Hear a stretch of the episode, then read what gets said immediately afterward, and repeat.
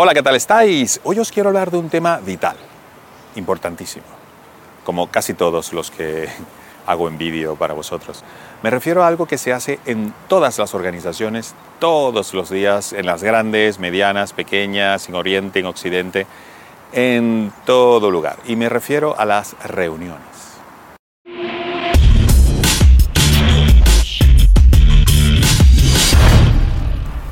Y es que las reuniones la verdad es que son muy productivas, casi todas. Si se cumplen ciertas normas, si se sigue cierta organización, si la gente es proactiva, si se participa, si es colaborativa, etc. No siempre es así.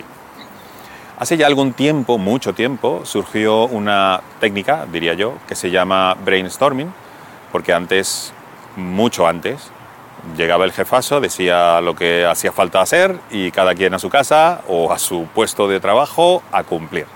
Pero el brainstorming se comenzó a popularizar y bueno, allí ya cada uno propone sus ideas, se discuten, se mejoran, se potencian y se suelen sacar eh, conclusiones positivas, muy positivas, suele optimizarse procesos, suele mm, verse soluciones donde antes no, las, no se veían. Es muy positivo, la verdad, eh, hacer los brainstorming. Sin embargo, como todo en la vida, también ha evolucionado el brainstorming y hay nuevas técnicas mucho más potentes, en mi opinión, y mucho más productivas. La que más me gusta a mí y que ha desarrollado una persona que conozco y de hecho he colaborado con él para conseguir nuevas rutas en esta técnica o esta metodología es el brain swarming.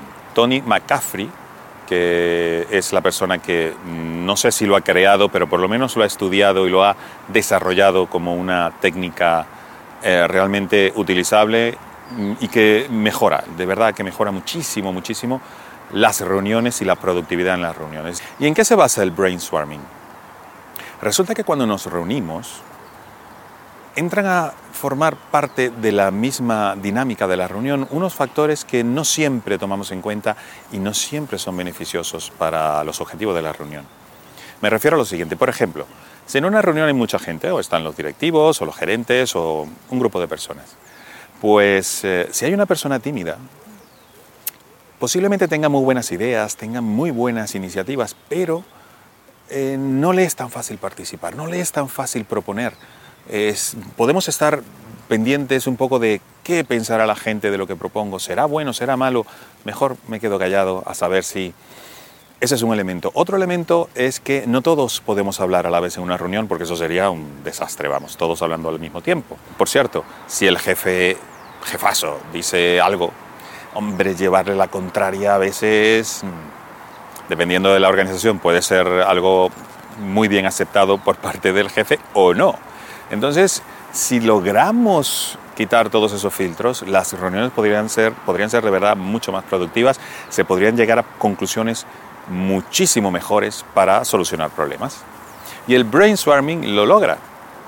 Tony McCaffrey lo comenzó eh, haciendo con post-its, esos papelitos amarillos que todos conocemos. ¿Y eh, en qué se basa? Se basa un poco en el planteamiento del problema. Se ponen en, en una pared, por ejemplo, arriba el problema o los problemas que queremos resolver. Luego eh, se ponen los recursos con que se cuenta, tenga o no tenga nada que ver con el problema, porque mm, pueden ser útiles. Los ponemos con post-its, anónimos, por cierto, muy importante, anónimos. Y se ponen en la parte intermedia los procesos que nos pueden llevar a solucionar aquellos problemas.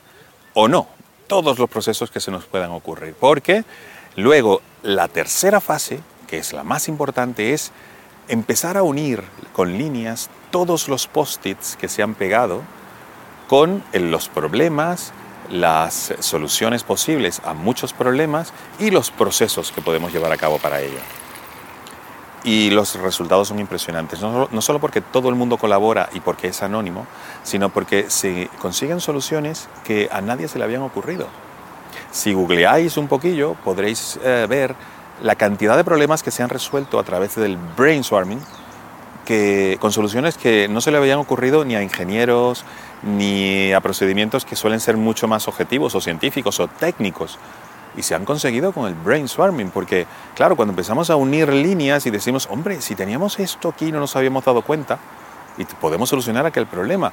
Yo lo he aplicado en mis consultorías y realmente me ha asombrado lo rápido y lo diverso de las soluciones que se han conseguido a problemas a veces cotidianos que, que, solucionamos siempre así, porque así se ha hecho. Y ya está. Pensad siempre que eh, innovar también se refiere a esto. Así que nada, aplicarlo, aplicar el brainstorming, buscarlo en Google y si no, mm, llamar a un consultor que os ayude a implantar el brainstorming en vuestra organización y veréis que los resultados van a ser espectaculares. Un abrazo, hasta luego.